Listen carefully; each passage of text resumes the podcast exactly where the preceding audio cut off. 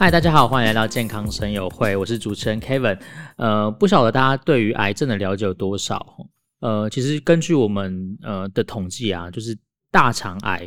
占台湾癌症发生率的第一名，其实已经非常久的时间了。我可能每呃。几乎算是从这个 podcast 建立以来，就一直在讲说哦，我们第一名是大肠癌啊，第一名是大肠癌。其实呃，我看了一下，我们大概有十四年，接近快十五年的时间，大肠癌在台湾的这个发生率都是第一名哦，就是稳坐这个宝座已经非常非常久的一一段时间了。所以，我们今天呃，为了大肠直肠癌，我们特别做了一个四集的系列的一个介绍。那我们就邀请了四位医师来跟我们讲解这个大肠癌，现在算是台湾的这个。国民癌症可以这样讲。那第一集呢，我们就要呃欢迎我们的江医师，他是我们台中荣总的大肠直肠外科的医师。江医师好。呃，主持人好，然后各位听众大家好。呃，江医师主要呃是在台中荣总做那个大肠直肠外科。那我想问的是说，嗯，在台中啦，就是您所看到的这些患者的比例里面呢，这个大肠癌它大概年纪会落在几岁到几岁？嗯，就是在我们这边的这个病人的经验来讲，然后呃，目前大概还是偏大概五六十五岁以上的病人相对是比较多的。嗯，哎，对，所以年轻的还呃，虽然可能有增加，但是还是比较少，还是以老年人为主。对，目前还来说的话，这个病人还是偏向这个老年的病人为主。不过呢，就是在年轻的病人的族群里面，其实。呃，从过往可能两三成，现在其实有慢慢的在继续的爬升。我们会看到越来越多年轻的人然后得到大肠癌。嗯，了解。那男女比呢？他男女是罹患会是一样的吗？呃，目前的话还是男性偏偏多哦，但是其实它的比例来讲的话，大概可能六六成六成左右，六成到七成。那女生的部分的话，其实就是跟男生来讲稍微少一点，但其实是。没有差很多，嗯，了了解。呃，我们常常听到就是癌症有分期数嘛，就是一二三四期。那嗯，这个大肠癌它在发现的时候，它的期数大概会是在多多少？就是它的就是人人数的比例大概是多少？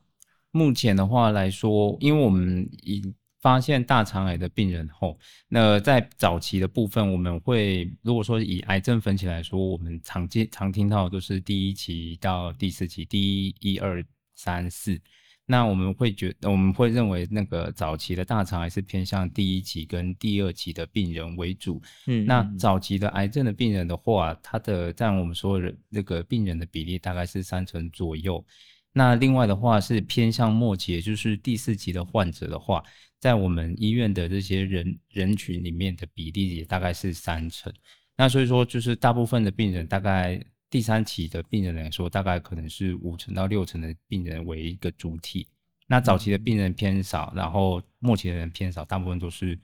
第第三期这样子。嗯，了解。呃，这样是可以为我们大概。呃，为听众朋友大概解说一下，说这个大肠癌是怎么形成的，然后也解释一下说，因为刚刚有提到说，我们大部分发现的时候都在第三期嘛，是，就为什么会都是在第三期被发现呢？因为哈，其实有关于这个大肠癌的部分哈，因为呃，通常大部分病人在早期的癌症大肠癌发生的时候，相对来讲都往往都没有任何的症状，那也没有所谓的我们常见的说血便啊，或者是。贫血，然后体重减轻，或者是他的大便习惯有改变，那所以往往发现的时候偏向都是偏向比较偏后期的部分的病人这样子。嗯嗯，嘿，那大肠癌的生成的部分，然后目前然后我们会认为大部分的大肠癌都是从腺体这边所发展的。那腺体它开始发展会先从一个呃正常的腺体细胞不正常的发展生长会。长成我们所听到的说息肉，也就是说大肠的黏膜里面有一个突出的，或者是呃长出来的一个呃组织。那这些组织其实它在突变或者是在生长的过程中，表皮的这些腺体突变造成癌变以后变成大肠癌。那大肠癌呢，它开始慢慢变大，然后或者是变硬或者容容易流血，那才会被我们发现。那大肠癌的部分。就是在从它从这个正常组织一路突变到呃腺呃我们常说的这个息肉腺瘤，那最后到大肠癌的时间，大概可能这个时间是平均是五到十年左右。那我们可以记一个中这个平均数，就是大概是八年的时间。那所以说，其实我们可以发现说，其实大肠癌如果早期的一个筛检，然后进进行早期的诊断的话，很多的病人其实可以在不到大肠癌发生之前，可能在它一个相对来讲是一个良性的变化之前就可以做处理。那等到真的发现了有症状了，那可能就通常是会偏向晚期或甚至末期的这这样子的一个情况。哦，了解。所以会嗯，大部分会在落在第三期的原因，其实只呃是因为说第三期你才会察觉到，前面你其实病患很难自己去察觉到。对，主持人你说的是。那现阶段就是开始这个早期的癌症开始慢慢的呃这个比例跟年轻化的比例也也上升，有一部分原因也是因为我们的早期预防这个机制有开始在落实，那就是像是呃粪便潜血的筛检。那或者是大肠镜的一个检查，可以让这些病人在毫无症状或者是没有什么身体的病痛之前，那就提早发现相对早期的癌症。那所以说对他们其实都还蛮有帮助。嗯，诶，您自己在就是台中荣总门诊或是做检查的时候，这个年轻的，比如说可能大概三十岁、四十岁，然后做肠胃做那个大肠镜，然后发现息肉。这样子，然后把它剪掉，这个比例高吗？我们其实哈，我们一般来讲，有些年轻人可能三四十岁会来做检查哈，他们其实大部分都会是以血便来做，可能说哦，我有痔疮要来做这个处理或是做检查。那有时候其实我们会问病人的一个相关病史的，或者说在做这个痔疮的处理的时候，都会跟他们提到说，其实有时候血便啊，大部分可能年轻人会觉得说。这个大肠癌可能跟我是没有什么关系吧？我那么年轻，怎么可能那么早就有大肠癌？嗯，但是我都会跟他们说，就是你会发现血便或者是一些相关的症状，其实你除了这个最常见是痔疮，的确这个是一个最常见的状况，但是还有可能有一两成的病人其实里面是有呃大肠癌或甚至是有息肉的状况，所以这些病人我都是建议他说，其实在做相关这个痔疮处理的时候是可以。呃，做做看大肠镜，那我们也因为这样子的状况，发现了早期的一些息肉，或甚至是早期的大肠癌的患者。嗯嗯嗯，了解。这个发现的比例高吗？嗯，其实比例不高，但是说呃还是有存在。大概我目前的经验是，大概是两成左右的病人会有这样子的情况发生。哦，年轻的病人当然哦，大部分基本上都不太会，呃，就。可能检查大肠镜是一个相对是正常的情况啊，但是其实这一两成的病人就因为会这样子得到帮忙。然后另外就是说，有一些病人其实他做询问病史的时候，发现其实家里有这个家族史的状况，有家族有大肠癌病史或者是息肉的病史，嗯，那这样子的话也会增高他这个大肠镜检查会发现息肉或是大肠癌的这个几率的状况。嗯，刚才呃江医师有提到说大概是。呃，八年嘛，就是如果我们去中间值的话，大概八年，它的行程大概需要八年的时间。呃，所以也就是说，他这个人他如果检查出息肉，或者说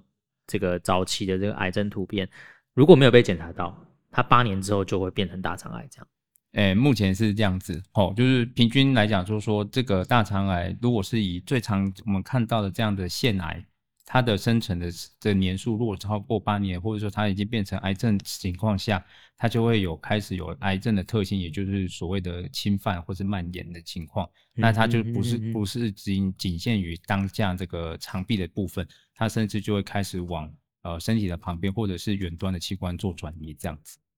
哦，了解。嗯，那这个呃就是。刚才有提到说一到四期嘛，那我我前面其实有了解到，就是大肠癌、大肠直肠癌它，它呃常常有很多人说第四期不算是末期啊，也就是说它其实算是虽然发生率非常非常高，就是可能非常多人得到，但是它的治愈相对是好的。那我我这样说是正确的吗？应该是说哈，呃，我们可以把第四期把它认为是说它。它是有远端转移，这是一个操作型的一个定义，也就是说，它的大肠癌找到呃跑到其他地的器官，开始生长，我们是说是第四期。嗯，但是有一些的第四期的病人，并不是说他的状况不是非常的糟糕，他还有分很多的状况存在。因为有一些远端器官转移的病人是可以做后续的化学治疗，或者是手术的治疗，可以把远端的转移的器官做切除，那原本的大肠癌也切除。那这一类的病人，其实在后续的追踪的情况，还有他的后续的辅助治疗。它可以延长他的一个存活率，甚至有可能就离远离这个大肠癌的部分有到治愈的程度。虽然它的比例不是很高，但是对我们来讲这是一个希望，因为我们通常往往遇到说这是第四期就会等于末期，但是现在我们可以改观，其实第四期它有很多样的一个一个模式。如果说它是可以可被处理或可被治疗的话，它还是有一个很好的一个预后，甚至有可能有治愈的机会。嗯，了解。所以就是，嗯，可能当初这个大定义是说有远端转移算是第四期，对。但是可能科技进步，药也在进步，可能第四期现在又分作，就是有第四期比较好的，跟第四期比较比较糟的这样子。对，因为你说比较糟的话，也就是说以前如果没有没有药物或者是这些技术的进步的话，嗯，往往第四期真的束手无策。但是因为现在其实我们的武器非常的多。那对付这些癌症，甚至是第四期的病人，其实我们是有机会让他能够，呃，就是不会一直呃让他觉得说这个末期就是无法可医的情况情况之下。那其实有很多第四级的患者，现在目前在追踪当中，目前都是呃就是呃生活品质都相对来讲都还不错。哦，哎，有很多病患是一开始检查出第四期的时候，好像万念俱灰，但后来你们这样跟他解释之后。然后他也发现说他有治愈的可能之后，他突然就是就感觉好像心情有变好这样吗？因为其实其实哈，因为很多病人或者是病人的家属哦，当他们接受到第四期的时候，其实很有一些病人是不愿意再接受治疗，因为他觉得说他没有这个希望。嗯嗯。那但是其实因为呃有来就医的病人就知道说，其实我们有跟他讲实际的情况，那诚实的跟他讲说，第四期虽然是一个。预后非常不好的一个情况，但是如果说以他的个每一个病人的这个状况跟他讲说，我们目前现在的治疗方式，然后跟他之后如果复发等等，我们该怎么做处理？其实我们可以减缓很多病人他的心中的一些疑虑，那也会让他们愿意回来继续做后续的一个治疗跟跟那个就是手术的一个处理这样子。